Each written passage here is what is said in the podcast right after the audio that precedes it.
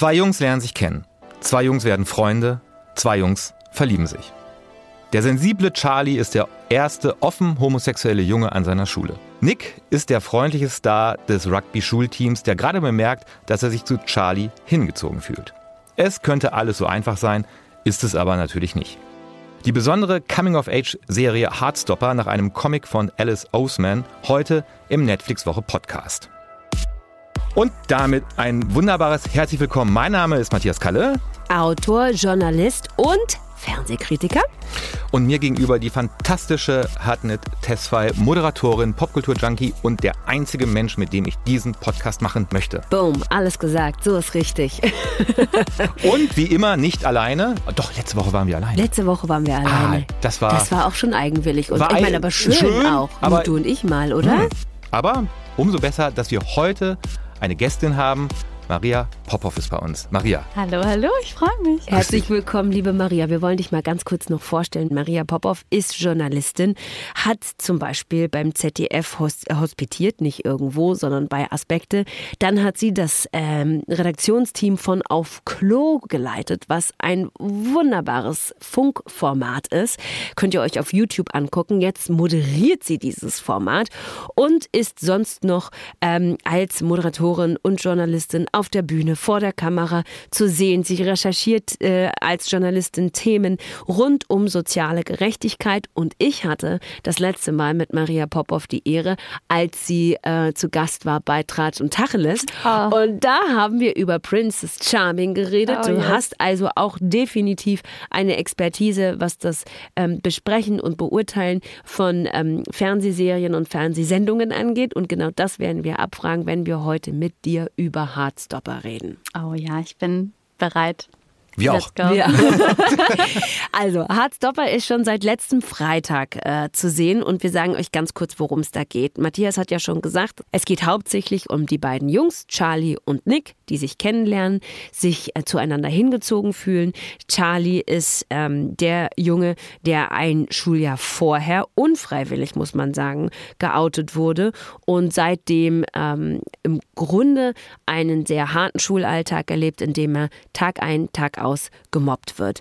Nick wiederum ähm, lebt eigentlich ein sehr unbesorgtes Leben. Er ist ähm, der Star der Schule, er ist der Star des Rugby-Teams und wird nun ähm, in so einer Art Freistunde, die es jeden Tag gibt in englischen Schulen, neben Charlie gesetzt. Da lernen sich die beiden kennen und vor allen Dingen lieben. Zu diesen beiden gehören aber auch noch ganz viele Freunde. Da sind zum Beispiel Isaac und Tau. Das sind die besten Freunde von Charlie, diejenigen, die ihm auch durch durch dieses harte Schuljahr, in dem er geoutet wurde, äh, geholfen haben.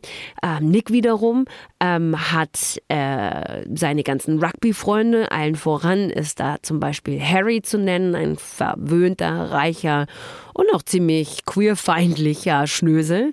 Ähm, und dann gibt es da noch Elle. Elle ist ein junges Transmädchen, das bis vor kurzem noch an diese Jungsschule, an die Charlie, Isaac, Tao, Nick und Harry gehen, ähm, gegangen ist und dann aber für dieses neue Schuljahr an eine Mädchenschule wechseln durfte. Und Elle spielt da auch noch eine Rolle, ähm, findet sich natürlich auch so langsam in ihrem Alltag zurecht. Und zwar indem sie Tara und Darcy kennenlernt und sich mit denen anbefreundet. Und Tara und Darcy sind ein lesbisches Pärchen. So, das sind die Charaktere, mit denen wir es da bei Heartstopper zu tun haben. Und mir hat dieses Setting, in dem das Ganze spielt, sehr gut gefallen, weil ich finde, dass wir alle seit Sex Education nochmal anders auf englische Teenie-Serien gucken, oder? Ich weiß nicht, wie es euch ging, aber ich habe da gedacht, ach guck mal, da sind wieder Schuluniformen. Ja, ja, auf jeden Fall. da bisschen. sind wieder Schuluniformen, da sind aber auch wieder ein bisschen so reiche Teens, die in so Villen leben, die aber auch einfach mal Pickel haben und schlecht frisierte Haare. Danke dafür, das finde ich richtig gut, weil es einfach viel näher an ganz, ganz vielen Lebensrealitäten von Teenagern dran ist. Viel mehr als so ein durchgestyltes ähm, Euphoria-Teenager-Alter zum Beispiel. Ja, ja. Ich finde es erstmal interessant, dass das ganz oft, wenn wir über Hardstopper sprechen oder wenn wir Hardstopper Kritiken lesen in den letzten Tagen, dass Euphoria immer als der komplette Gegensatz genannt wird. Mhm. Ähm, ich bin mir nicht sicher, ob das stimmt. Ähm, würde ich gerne im Laufe dieses Gesprächs mit euch sprechen. Ich habe für mich festgestellt, nachdem ich Hardstopper gesehen habe, dass die dass mein normaler Werkzeugkasten der Serienkritik nicht funktioniert, ah, wenn wir über Hardstopper ja. sprechen. Mhm. Und zwar, ähm, ähm, äh, Hartnett kann es schon nicht mehr hören, aber ähm, ich, ich, ich ähm, bevorzuge ja das, das, das ironische Erzählen, von dem ich glaube, dass es spätestens seit Ted Lasso ähm, irgendwie vorbei ist. Ja? ja? also dass wir dieses, diese, dieses gebrochene Erzählen, ähm, ähm, äh, dass das nicht mehr so im Schaufenster steht, sondern dass, dass es anders erzählt wird, nicht mehr so reib, nicht mehr so reibungsstark erzählt wird und so weiter und so fort. Und ähm, und Hardstopper ist eine Serie, finde ich, die so tut, als ob es die letzten 20 Jahre nicht gegeben hätte. Also alles das, was wir an Serienentwicklungen, Charakterenentwicklungen, Plotentwicklungen erlebt haben, einerseits. Aber andererseits ist es trotzdem vielleicht eine der modernsten Serien, die wir gerade sehen können. Hm, das, diese, diese, diese, das würde ich diskutieren. Ja, und, und, diese, und diese, Ambivalenz ähm, ähm, ähm, finde ich super spannend und das, was mich bei Hardstopper tatsächlich fast am meisten interessiert, also in der Art und Weise, wie ich auf diese Serie geprallt bin. Weil ich glaube, es ist ganz, ganz entscheidend, wer man ist, wenn man auf diese Serie prallt. Hm, das glaube ich auch. Das ist aber das Interessante und das Spannende, wenn wir über Hardstopper reden. Das ist nämlich eigentlich, wenn man die Serie als Serie nimmt, ist es, und ich korrigiere mich gleich sofort, nachdem ich das gesagt habe, es ist eine langweilige Teenie-Komödie, Teenie-Romanze. Mhm. Auf der einen Seite. Mhm. Safe. So. Ja, auf jeden ja? Fall. So.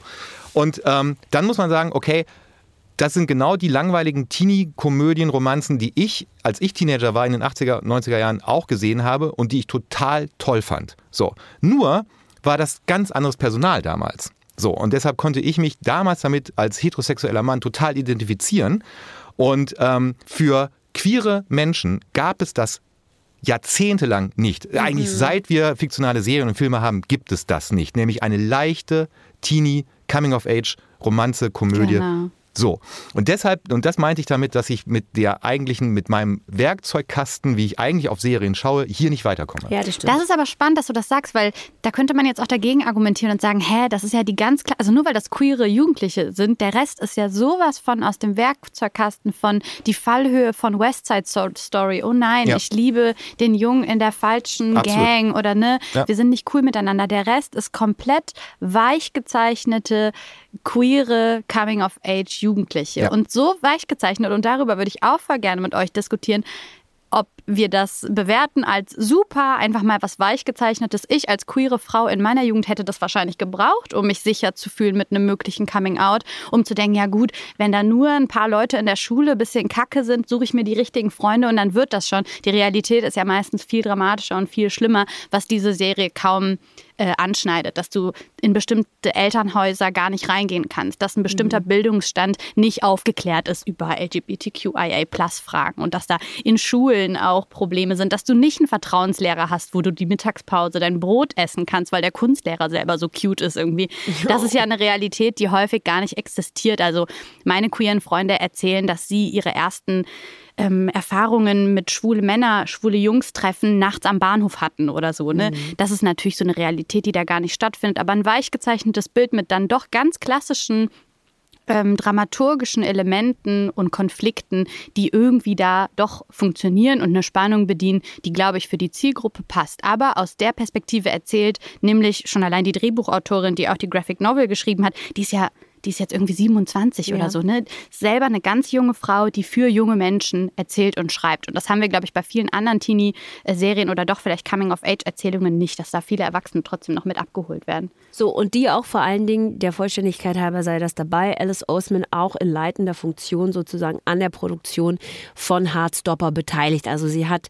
ähm, nicht nur die Vorlage geschrieben, sondern auch das Drehbuch mitgeschrieben und glaube auch mitproduziert. Sie hat sich das nicht aus der Hand nehmen lassen, was ich total gut finde. Und ich gebe dir, Maria, insofern recht, als dass ich auch sage, da sind so Elemente dabei, wo ich auch so denke, ja, das ist halt wie aus einer Rom-Com aus den 90er Jahren oder aus den ja. 80er Jahren, aus den 0er Jahren. Ja. Also das sind so, das sind so Instrumente und, und so, so Dinge, derer du dich bedienst, wenn du einen Punkt machen möchtest, nämlich, nämlich den, dass es eine Rom-Com ist, dass jemand durch den Regen zu deiner Haustür rennt. Das war der Moment, wo ich so war, okay, ja. What is happening? Es gibt so einen Moment, da rennt, ähm, da rennt Nick durch den Regen bis hin zu Charlies Haustür. Und ähm, das ist noch nicht der Zeitpunkt, wo er ihm sagt, wie er sich äh, äh, fühlt. Aber es ist auf jeden Fall ein entscheidender Moment so. Ne? Und dann rennt ihm ja auch Charlie so hinterher und gibt ihm noch den Regenschirm. Und ich war so, okay. Oder wenn wir über den Schluss reden, die große Geste, vor der ganzen Schule am Schluss. Das ist so ganz klassische Teenie Coming of Age Rom-Com Geschichte, wie es sie überall gibt und worüber es ja auch schon die ein oder andere Persiflage gibt oder so, ne? Wo Recht, genau ja. diese Sachen rausgepickt werden, um zu sagen, okay, this is not how you do it, weil das einfach gar nichts mit der Realität zu tun hat. Charlies Bücher fallen hin. Come on. Dieser Moment, dass Bücher auf den Boden fallen und der Love Interest hebt sie mit auf, das ist schon sehr, sehr, sehr ähm, Durchschaubar alles, ne? Sehr durchschaubar, sehr erwartbar, ja. Ja. Ja, aber das waren ja im Prinzip alle Coming-of-Age, Teenager, Rom-Com in den letzten 30 Jahren immer zu jeder Zeit. Und ich, wenn ich mich daran erinnere, was mich, also von Breakfast Club über ähm, ähm, Ist sie nicht wunderbar, was, was, was ich so toll fand damals, als ich so 14, 15 war, das ist natürlich alles vorhersehbar, stereotyp, seicht und so weiter und so fort. Es hat mir aber trotzdem auf eine Art gut getan.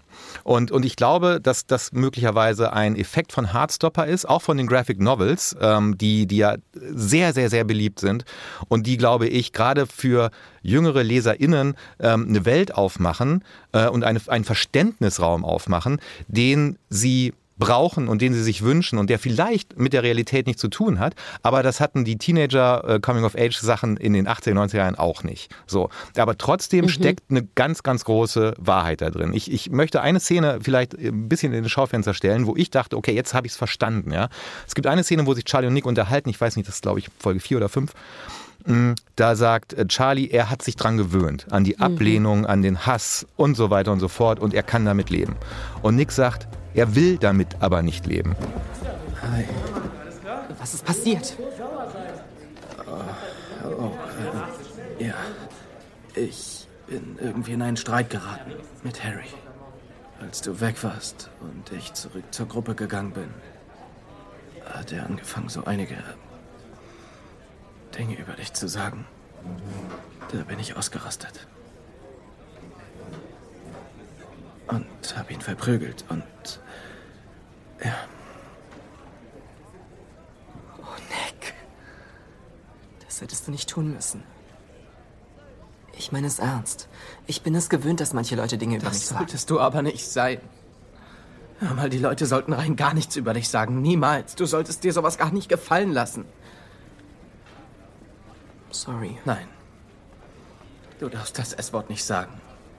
Und da habe ich gedacht, okay, wenn von Heartstopper, dieser leichten kleinen Serie, nur das bleibt, dann hat sich schon gelohnt. Ja. Ja. Wisst ihr, was ich meine? Also so, ähm, das sind immer diese kleinen, kleinen, klitzekleinen Wahrheiten, die man sich dann rauszieht. Also wenn, wenn ich mir überlege, wie ich, wie ich so wirklich so Poesiealbumsätze bei Breakfast Club mit 14 so dachte, das ist die Welt. Ja, jetzt habe ich es verstanden. Ja. Ja. aber es ist natürlich nicht die Welt. So, aber, aber in dem Moment ist es wichtiger als alles andere. Ja. Und deshalb glaube ich, so klein und teilweise dämlich Hardstopper ist, so wichtig ist es trotzdem. Wisst ihr, was ich meine? Auf jeden Fall. Ich habe ja ganz viel mit Jugendlichen und so erwachsen werdenden ähm, Jugendlichen ähm, gearbeitet mit auf Klo. Und das ist eben auch so dieses. Das ist diese Zwischenwelt zwischen, wir tun irgendwie so, als ob queere Lebensrealitäten heute doch irgendwie ganz normal sind und Jugendliche, die sich selber dann so als Teil davon identifizieren, ähm, sind gefangen in der Welt von, ist das jetzt normal, aber warum fühlt sich das so dramatisch und scheiße an? Warum habe ich Angst vor einem Coming Out? Ich finde, das schafft die Serie auch irgendwie zu zeigen, die Eltern sind gar nicht das Problem, es gibt aber trotzdem welche. Und ich glaube, das kann sowohl Jugendliche dabei begleiten, zu denken, ah, okay, ich ähm, fühle mich hier unterstützt und ich glaube, es gibt eine Zukunft für mich. Ich bin aufgewachsen mit einer queeren Lebensrealität, dass lesbische Frauen im Fernsehen getötet wurden oder gestorben sind. Das Bury Your Gays Trope war komplett durchgezogen, dass queere Menschen überdimensional häufig in TV-Serien gestorben sind. Was ist das für ein Ausblick? So, das ist ein sch- beschissener Ausblick, der ähm, natürlich für, für, für eine Aufklärung oder für gute Vorbilder, die Jugendlichen irgendwie helfen, sich wohlzufühlen, ähm, nicht so hilfreich war. Ja, oder wenn du, wenn du überlegst, wenn wir bei in diesem Rom-Com-Genre bleiben, dann ähm, hatten, sind wir beide damit aufgewachsen, wie hieß denn dieser eine Film, Die Hochzeit meines besten Freundes, wo äh, äh queere Personen immer so der lustige Sidekick waren. Immer ja, diese, der, der Comic Relief. Mhm. Ne? Mhm. Ähm, du, Rupert Everett, der, ja, der, genau, der spielt äh, den besten Freund. Ja. So, mhm. ähm, und das ist immer so der, der, der Lustige, der da auch noch mit am Tisch sitzt. Ne? Aber der im Prinzip kein dreidimensionaler Charakter ist und, und erst recht keine, keine Geschichte hat. So, mhm. ne? Äh, da, da kommen wir ja her. Ich finde ganz interessant, äh, Maria, ähm, weil du über die sogenannten Erwachsenen gesprochen hast in dieser, ähm, in, in, bei Hardstopper. Da würde ich gerne noch mal kurz bei bleiben. Wir haben diesen unglaublich verständnisvollen Kunstlehrer, wo Charlie immer hingeht, um, um, um, um sein, sein Pausenbrot zu essen und mit ihm redet.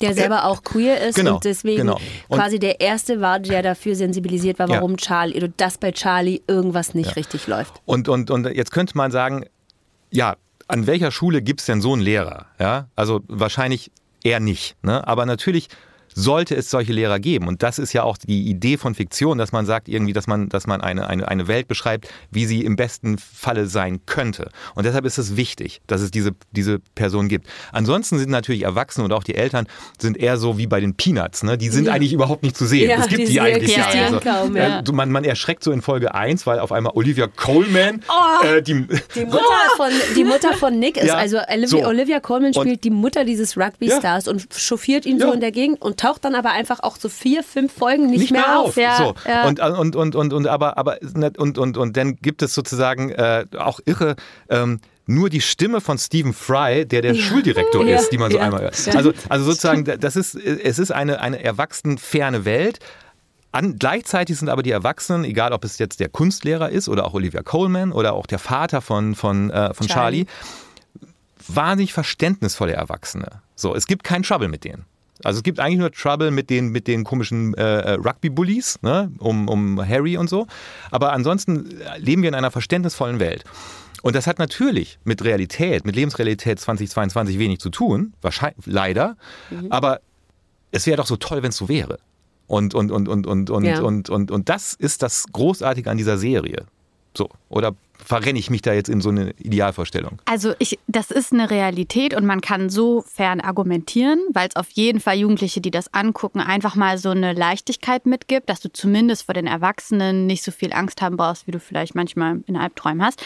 Äh, man könnte jetzt aber auch dagegen argumentieren und sagen, zum Beispiel in so einer Szene, wo Elle von ihrem Kumpel Tao ähm, nach Hause gebracht wird und die Mutter liebt Elle und umarmt sie mit, ne, ist so mhm. total so welcoming und sagt so, boah, endlich sehe ich dich wieder und so. Ähm, das ist so eine kleine Realität, glaube ich, die, und ich glaube bei dem Charakter L generell, ähm, die ganz traumatische Geschichten trotzdem von Kindern, die sich als trans outen, Schule wechseln müssen, mit Eltern, mit Freunden, mit LehrerInnen konfrontiert sind, die nicht immer ähm, aufgeklärt sind oder eben zu Transjugendlichen überhaupt freundlich und offen und ähm, hilfsbereit sind, für deren Probleme offen sind, ähm, das vergisst diese Realität komplett. Und da habe ich mich fast gefragt, ob man auch argumentieren kann, ist es nicht fast gefährlich? Also ich habe in meiner Aufklärungsarbeit, zumindest in einem journalistischen Sinne, immer sehr, sehr stark das Bedürfnis gehabt, äh, zu sensibilisieren dafür, wie schwer es heute immer noch ist. Und das habe ich beim Gucken von dieser Serie auch gedacht, dass ich dachte, vergiss das nicht ein bisschen wie kacke das sein kann für alle, die mitgucken und vielleicht sich nicht identifizieren. Ich selber hätte es auch geguckt und hätte gedacht, boah, geil, so kann es irgendwie doch vielleicht auch sein und ich versuche mich jetzt zu empowern. Und dann habe ich den Vergleich noch zu Deutschland versucht zu ziehen, konnte es mir auch nicht nehmen, zu überlegen, gibt es eigentlich immer noch auch in Deutschland diese schlimme Mädchen- und Jungsschulenaufteilung? Und ja, sogar die gibt es. Also ähm, ich habe so ein bisschen versucht zu denken, reicht es, dass so weich zu zeichnen und bin mhm. nicht ganz zu einem Entschluss gekommen. Was denkst du? Ja, ich weiß total, was du meinst, vor allen Dingen, weil ich ähm, das oft auf so Race Relations übertragen mhm. kann, ne? wo es sehr ähnlich ist, wo wir uns immer so überlegen, was für eine Art ja. von schwarzer Familie, was für eine Art von schwarzem Leben wollen wir eigentlich abbilden und inwiefern ist es okay, ähm, Sachen abzubilden, in denen bestimmte gesellschaftliche Konflikte und auch äh, familiäre Konflikte überhaupt nicht abgebildet werden, ob die, wo die gar keine Rolle spielen und so.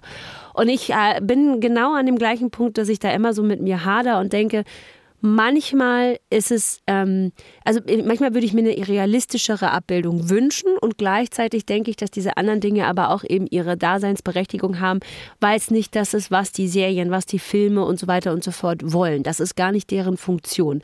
Deren Funktion ist vielleicht, und so, da sind wir wieder auch bei Hardstopper, wo ich auch so denke, äh, die Funktion von Hardstopper ist es eine leichte Komödie zu sein. Eine leichte, wunderschöne Geschichte, die natürlich immer mal wieder anklingen lässt, welche Probleme Teenager haben wenn wir jetzt bei Al bleiben, es gibt ja einen Grund, warum Al die Schule gewechselt hat, der darüber hinausgeht, dass sie ein Mädchen ist. Ja, ähm, sie ist da einfach auch richtig, richtig schlimm behandelt worden. Also die hat da richtig gelitten an dieser Schule äh, während ihrer Transition und hat dann auch gesagt, dass, also, das ist überhaupt nicht mit dem vergleichbar, wo ich jetzt bin. So, ne? Und deswegen, also es wird schon immer mal wieder so anerzählt. Auch bei Charlie wissen wir ja, ne, wie gesagt, dass er eben dieses schreckliche Schuljahr mitgemacht hat und da auch immer mal wieder so nochmal reinfällt. Ja, und das auch in sehr, am Anfang in einer unfassbar toxischen Beziehung steckt. Zu, oh mein Gott, ja. Ben, ja. ja. Zu Ben, ähm, Ben, der auch so, so, so, Ben, vielleicht sollten wir es nochmal ganz kurz an der Stelle erzählen. Ja. Ben ist ähm, ein Junge, der ebenfalls auf die Schule von Charlie geht und ähm, mit Charlie eine Art heimliche, naja, Beziehung kann man es ja. nicht nennen, ne? Mhm. aber sie haben Affäre. irgendwas zu laufen miteinander. Sie knutschen miteinander, aber das ähm, läuft alles sehr nur nach Bens Wünschen. Charlie wird im Grunde nur irgendwo hinbestellt, um dann wieder da sitzen gelassen zu werden. Äh, keiner darf es wissen.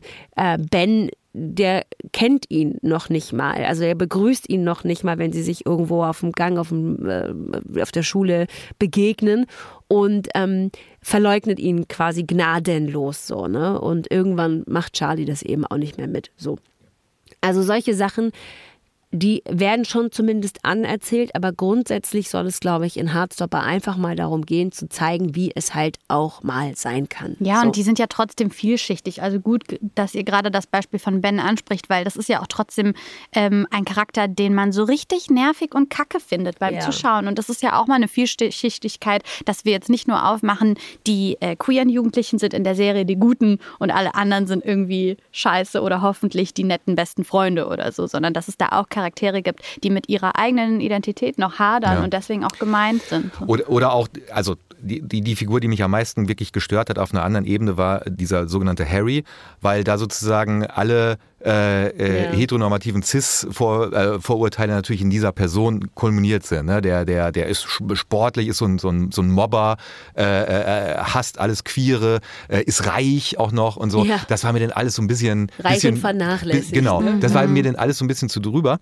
Aber ähm, weshalb ich ja so ein großer Verfechter von Fiktion bin, ist ja, Fiktion hat ja niemals, Gott sei Dank, die Aufgabe, Wirklichkeit oder Realität abzubilden, sondern Fiktion hat die Aufgabe, Wahrheit abzubilden. Eine, eine tiefer liegende Wahrheit, als man möglicherweise wahrnimmt, wenn man vor die Tür tritt. Und das tut Hardstopper, glaube ich. Ja. So. Und, und, und, und deshalb ist es ähm, für, also wenn, wie gesagt, ich komme nochmal auf diesen Punkt zurück, aber den hatten wir ja auch, aber man muss ihn, glaube ich, oft genug machen. Ne? Also sozusagen, ähm, ich glaube, dass es, was Empowerment angeht, für 14-, 15-Jährige, die in einer ähnlichen Situation sind, wie Nick, wie Charlie, wie Tao, wie, wie, wie, wie Elle, ja, Freaks, so, ne? also die sich ja selbst auch als Freaks bezeichnen, ähm, dann ist es bei all der Seichtigkeit, gibt es immer mal wieder so Sachen, Sätze, Szenen, wo man sagt, Gott sei Dank, das gibt es auch. Ja, also das gibt es einfach auch. Und, und das könnte es auch geben, wenn die Welt ein bisschen gerechter, ein bisschen schöner und ein bisschen mitfühlender wäre. Und das ist das, glaube ich, die große, die große Errungenschaft von Hardstopper. Wir haben ja noch gar nicht die anderen Beziehungen beleuchtet, die es ja auch noch gibt. Ne? Also du hast vorhin schon mal ganz kurz ähm, äh, die, das lesbische Pärchen angesprochen, nämlich ähm, Tara und Darcy, mhm. die ihre Beziehung ja, irgendwann öffentlich machen. Ne? Und zwar durch einen Instagram-Post und ähm, da nicht nur positives Feedback bekommen. Vor allen Dingen Tara und ähm, die ja, kriegt dann, löscht dann zwar immer alle negativen Kommentare sofort und trotzdem hat sie sie nicht wahrgenommen. Ja? Und sie schafft es irgendwie nicht so, fort zumindest, ähm, so damit umzugehen, wie Darcy es schafft, die irgendwie viel selbstverständlicher schon so in sich, in ihrer äh, Liebe, in ihrer Identität ruht und ähm, da nicht so mit hadert, nicht so mit kämpft und so. Ähm, was sagt ihr denn zu diesem Pärchen? Wie habt ihr die denn so wahrgenommen? Das fand ich so schön, dass damit auch die Ebene von ähm, Jugendlichkeit und soziale Medien nochmal mit reingeholt wird. Ne? Wie ist das, wenn du dich der Welt und deiner Schülerschaft outest durch ein Foto und durch die Entscheidung mit deiner Freundin Händchen haltend oder auch mal öffentlich knutschend auf der Party zu entscheiden? Und das ist ja auch immer das, was, glaube ich, wir alle uns fragen, boah, wie ist es heutzutage, Teenager zu sein und aufzuwachen? in einer Welt, wo die Kommentare nicht aufhören, wenn du aus der Schule nach Hause gehst. Und das, finde ich, schafft diese Ebene dazu, nämlich im Vergleich zu einem Charlie, der sonst seine Mobber eben nicht trifft, wenn er nach Hause geht, wo zumindest nicht gezeigt wurde, schicken die ihm auch irgendwie scheiß Kommentare oder so. Und das passiert eben von dieser Beziehung Tara und Darcy habe ich mitgenommen, dass ich dachte, boah krass, das ist zusätzlich noch queere Lebensrealität, mhm. dass dieses, diese Ebene von sozialen Medien und dieses öffentliche Outen einfach noch noch dazukommt. So. Da fällt mir eine Sache ein, die man vielleicht auch erwähnen sollte, was Hardstopper sehr, sehr gut macht, nämlich diesen Einsatz, ähm, wenn sich ähm, die Freunde und die Menschen schreiben. Mhm. So, das ist, es ist, es ist, ja. ich habe es technisch schon besser umgesetzt gesehen in Serien, aber dramaturgisch, also wie man Sachen erst schreibt, dann löscht, dann doch schickt und so weiter und so fort. Das ist schon, wo ich sagen muss, dramaturgisch super, super gelöst. Mhm. Wie gesagt, technisch habe ich das alles schon besser gesehen. Ja, ja. Ne? ja. Aber, aber, aber als, als, als ähm, quasi Ebene des Erzählens ist es wirklich ganz, ganz toll gelöst. Anders um jetzt gleich wieder was Kritisches zu sagen, anders wie ähm, ich hätte oftmals diese blöden gezeichneten Herzchen echt nicht gebraucht, mhm. um zu klar zu machen, hallo, wir kommen aus einer Graphic Novel. So, mhm. das sieht denn doch eher so aus wie, ha, da ist irgendwas verrutscht bei Post-Production. So, ja. das fand ja, ich so ein bisschen doof. Aber, aber diese dramaturgisches Element des, des, des Textens Super. Ja, und was das eben auch auslöst bei dem anderen, der dann quasi nur sieht, dass getippt wird, ja. dann wieder gelöscht, oh. getippt, wieder gelöscht und dann wird gar nicht geantwortet, ja. auch über längere Zeit. Ich bin so froh, dass ich nicht 14 bin. Wirklich, das ich, Oder überhaupt, also daten muss so, ne? Ich glaube, da ist es ja genauso. So tippen, nein, löschen, drei Pünktchen, nein, er schreibt, sie schreibt, nein, niemand schreibt, gar nichts und so und schickt auch nichts weg. Ja. Ähm, was ich, ich habe mich ja, wenn ich habe mich ja auch an einem Charakter gerieben. Ich fand ja nicht alles super. Ich habe mich ein bisschen an dem Charakter von Tau gerieben. Mhm. Tau fand ich so ah, schwierig, ja? weil Tau auch nicht immer sympathisch war. Ne? Also das, und das fand ich aber dann tatsächlich ganz gut. Und trotzdem wusste ich mit dem nicht so richtig was anzufangen. Jetzt ist es natürlich so, dass Tao ja auch sein eigenes Ding zu laufen hat mit R, ähm, wo er nicht so richtig weiß, was ist es denn jetzt? Mag ich die? Eigentlich sind wir doch Freunde. Das ist meine beste Freundin gewesen und ich vermisse die so. Vermisse ich die nur als beste Freundin oder ist da vielleicht noch mehr? Ähm, und dann hat er natürlich auch noch seine Sache mit Charlie zu laufen, wo er so denkt, der, der, der, lässt sich nicht von mir helfen und, und immer muss ich den beschützen und dann ist der noch so undankbar und hängt die ganze Zeit mit diesem Typen rum und so, wo ich auch so dachte, meine Güte, Tau, jetzt beruhig dich doch mal, es geht nicht immer alles um dich, mein Freund, ne? Aber da, an dem habe ich mich so ein bisschen gerieben, der hat mich so ein bisschen genervt, muss ich ehrlich sagen. Und gleichzeitig dachte, aber gut, dass es ihn gibt, dass es auch mal einen aus dieser, aus dieser ähm, nerdigen, äh, die bezeichnen sich genau als Nerds, mhm. dass es einen aus dieser Nerd-Gruppe auch gibt, der eben nicht nur cool und gut und super ist, wie es bei allen anderen irgendwie gefühlt der Fall ist. Ich, ich, finde, er ging mir auch wahnsinnig auf die Nerven, aber es ist halt trotzdem wichtig, dass es diesen Charakter gibt, genau. weil er ja im Prinzip so der eigentlich der konservativste Charakter von allen ist, weil der will eigentlich, dass alles so bleibt, wie es immer schon war. Mhm. Ja? Wir sind die missverstandenen Nerds, die sich einmal die Woche zum Filmeabend treffen und eigentlich soll die ganze furchtbare Welt draußen bleiben. Wir genügen uns und nichts soll sich jemals ändern. Und, und er macht natürlich auch seine eigene Veränderung durch so? und nicht so wie bei, bei, bei Nick oder bei Charlie, ähm, aber hat den, seinen eigenen Struggle.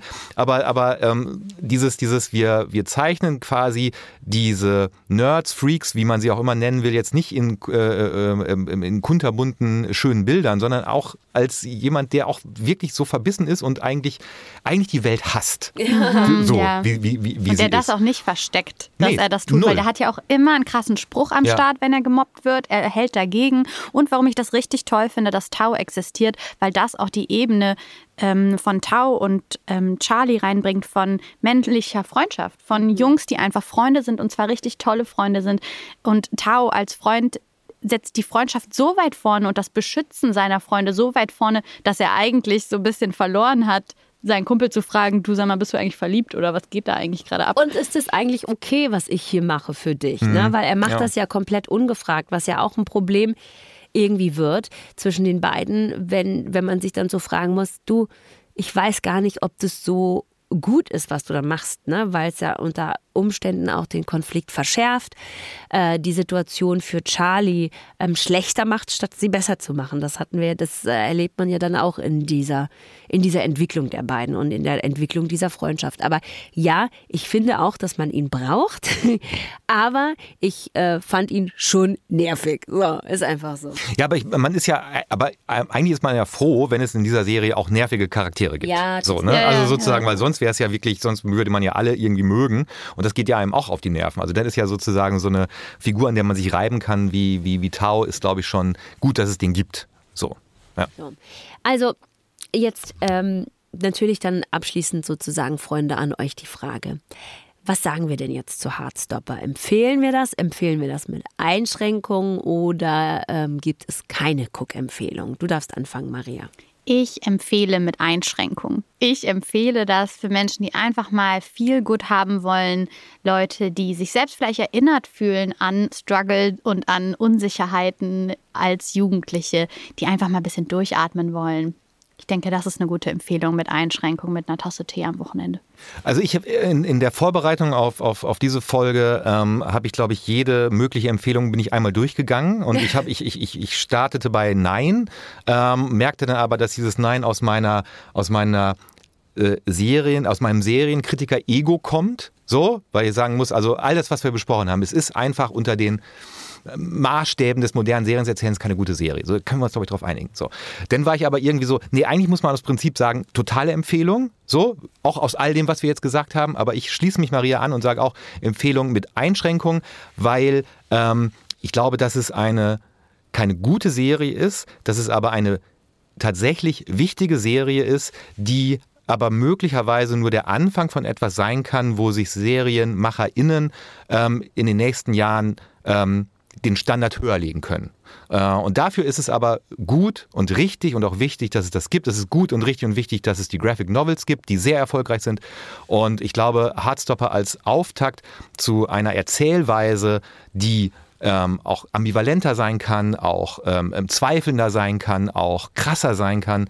Ähm, von daher ja, mit Einschränkungen, ähm, aber, aber ne, das Ja ist größer als die Einschränkung. Hat nicht bei dir.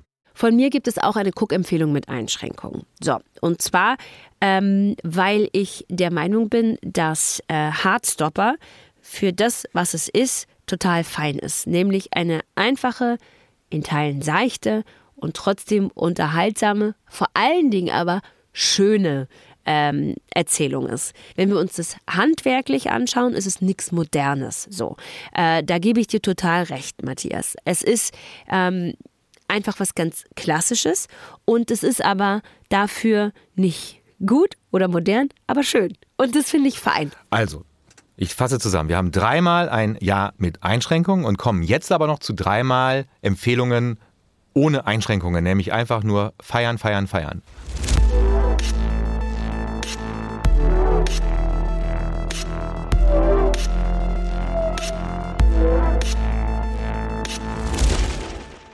Maria, was hast du uns mitgebracht als deine persönliche Empfehlung? Ich bleibe beim Thema und zwar queere Lebensrealität mit ganz viel Drama, mit ganz viel Tränen, die beim Zuschauen vergossen werden, ist die Serie Pose. Jeder, der noch ja. Pose gesehen hat. Oh. So eine heftig große Produktion, so viel auch Recherche. Wie ist wirklich eine AIDS-Pandemie gewesen? Wie fühlt sich das an für alle Menschen, die Angehörige sind oder Teil einer ähm, schwulen und trans-Community?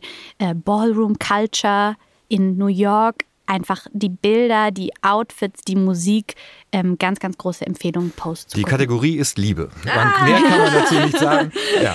Also das, für mich war nur schön bei Pose, dass das Wort Extravaganza mm. äh, ja ohnehin schon in meinem Wortschatz sehr oft benutzt wurde. Und durch Pose habe ich mich nur dazu äh, äh, einfach ermuntert gefühlt, es noch öfter zu benutzen. You know, Extravaganza. Ich liebe dieses Wort und eh, Billy Porter, bester Mensch der Welt. Ich weiß, oh Gott, was, was ich dafür geben würde, dass Billy Porter mein Onkel wäre oder so. Mm. Ah, ja, Post, unterschreibe ich. Safe. Ja, sehr ja. gut. Sehr, sehr gut. Matthias. Ähm, ich bleibe auch beim Thema Coming of Age, aber sehr, sehr klein Coming of Age. Ähm, old Enough. Äh, habe ich mitgebracht. Ein japanisches Format, äh, was es in Japan schon seit Ewigkeiten gibt. Ähm, und äh, die Prämisse ist folgendermaßen. Kleinkinder zwischen zwei und sechs Jahren müssen in der Nachbarschaft alleine Dinge erledigen, besorgen und werden dabei von Kameras gefilmt und das, das ist, ich weiß nicht, welches Genie sich dieses Format ausgedacht hat, aber man schaut sich das an. Die Episoden dauern zwischen 7 und 21 Minuten, gibt 20 Stück bei Netflix. Es ist herzzerreißend und lustig und traurig und großartig und und und ähm, ich die die großartige äh, Samira El Wazil, die ähm, ähm, vor zwei Wochen bei uns zu Gast war, mit der habe ich mich auch kurz über Old Enough unterhalten und die sagte, das ist eigentlich die reinste Heldenreise, wo, ja. wobei wir diese Kinder, also die Kinder kriegen Geld in die Hand gedrückt, so eine Tasche und müssen loszuckeln, müssen einmal auch eine Straße überqueren immer und, und so und müssen dann irgendwo was besorgen, auf dem Markt, im Geschäft und so weiter und so fort.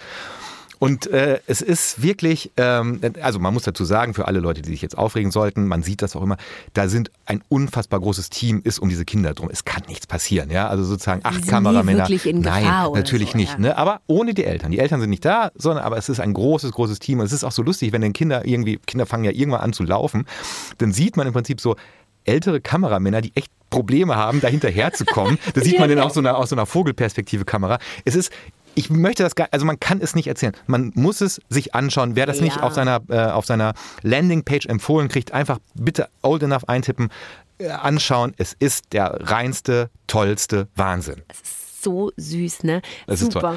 Allerdings bist du von einer anderen Sache noch begeisterter als von Old Enough, was du heute mitgebracht hast.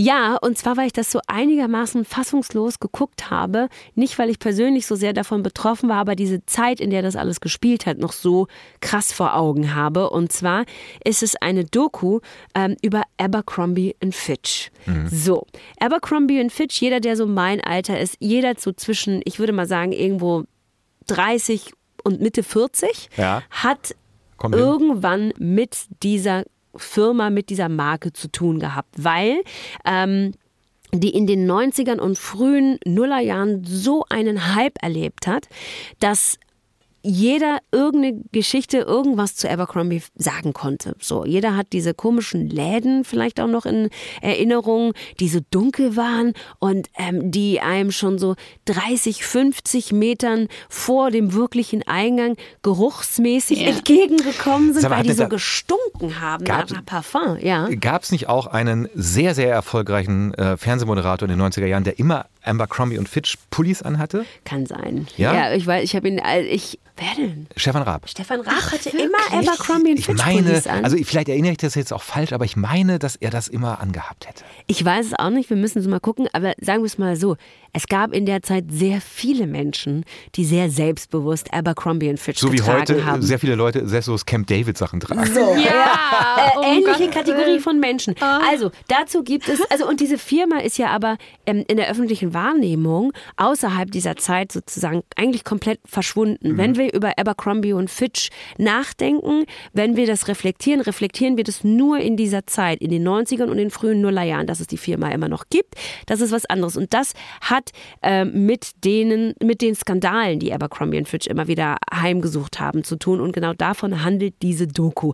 Abercrombie und Fitch, Aufstieg und Fall. Ähm, so heißt es auf Deutsch, auf Englisch noch ein bisschen geiler, äh, White Hot.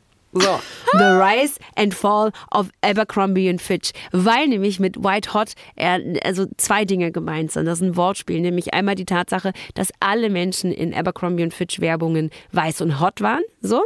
Und gleichzeitig ähm, sagt man White Hot, wenn ähm, ein, ein, ein Business äh, überhitzt Das sagt, deshalb benutzt du das eben auch in dem Zusammenhang. Deshalb fand ich dieses Wortspiel so total toll. Davon handelt diese Serie. Äh, es nimmt einen mit so ein bisschen in die, ähm, in die, in die eigene äh, Teenagerzeit, in die eigene Zeit, in der man so vielleicht gerade Anfang 20 war und sich darüber gemacht, Gedanken gemacht hat, was so cool ist und so. Ich muss ehrlich sagen, persönlich hat mich Abercrombie Fitch nie angesprochen, weil ich viel zu sehr in, in so einer Streetwear-Kultur äh, verwurzelt war, weil ich viel mehr ähm, äh, bei anderen Firmen zu Hause war, äh, die übrigens eine ähnliche Geschichte vielleicht haben wie Abercrombie Fitch, aber doch noch mal anders Hip-Hop-Kultur und so weiter und so fort angenommen waren, äh, angenommen haben, was auch ähm, in dieser Doku thematisiert wird, dass du auch so dachtest, also ich habe mir das mal so geguckt, angeguckt und gedacht, oh, das haben also die anderen gemacht. so, ich habe mich da gar nicht so von äh, angesprochen gefühlt, aber es war halt so ein Thema, es war so ein Household Name, den man so parat hat und deswegen das anzugucken, das war ganz, ganz, ganz, ganz spannend. Ähm, also, ne, ich äh, kann es sehr empfehlen. 88 Minuten lang auch nur, kann man sich gut anschauen. Ähm, super spannend. Merke ich mir. Danke euch beiden. Ja, das war doch was. Also, war doch was, das war jetzt für, wirklich für jeden was dabei. Es hat mir sehr, sehr großen Spaß gemacht. Und, und wie, wie so oft, ähm, ähm, wenn wir auch eine Gästin hier haben und wir teilweise auch kontrovers reden, ähm, ich habe das schon so oft gesagt, dass ich manchmal das Gespräch, was wir hier führen, toller finde als die Serie. Und, Ja, ähm, hatten wir und schon äh, öfter, hatten wir schon öfter. Und hier ist es wieder ähnlich gewesen. Ähm, und, und ich bin mal gespannt, wie es euch da draußen geht, wenn ihr entweder schon Hardstopper gesehen habt oder jetzt aufgrund dieses Gesprächs euch noch anschauen wollt. Mir hat's gefallen, beides, das, die Serie und das Gespräch mit euch. Ich hoffe, Maria, dir hat's auch gefallen bei uns. Danke, ja, es war mir eine Freude. Schön, dass du da warst, Maria. Und wenn ihr Gedanken habt äh, zu dem Gespräch, das wir gerade hier geführt haben, hey, dann äh, könnt ihr uns schreiben, eine Sprache schicken, was ihr wollt. Ähm, vielleicht findet ihr auch, dass wir komplette Grütze gesprochen haben. Lasst Bitte? es uns Who wissen. knows? Ja, naja, also vielleicht gibt es zwei Menschen, die das glauben.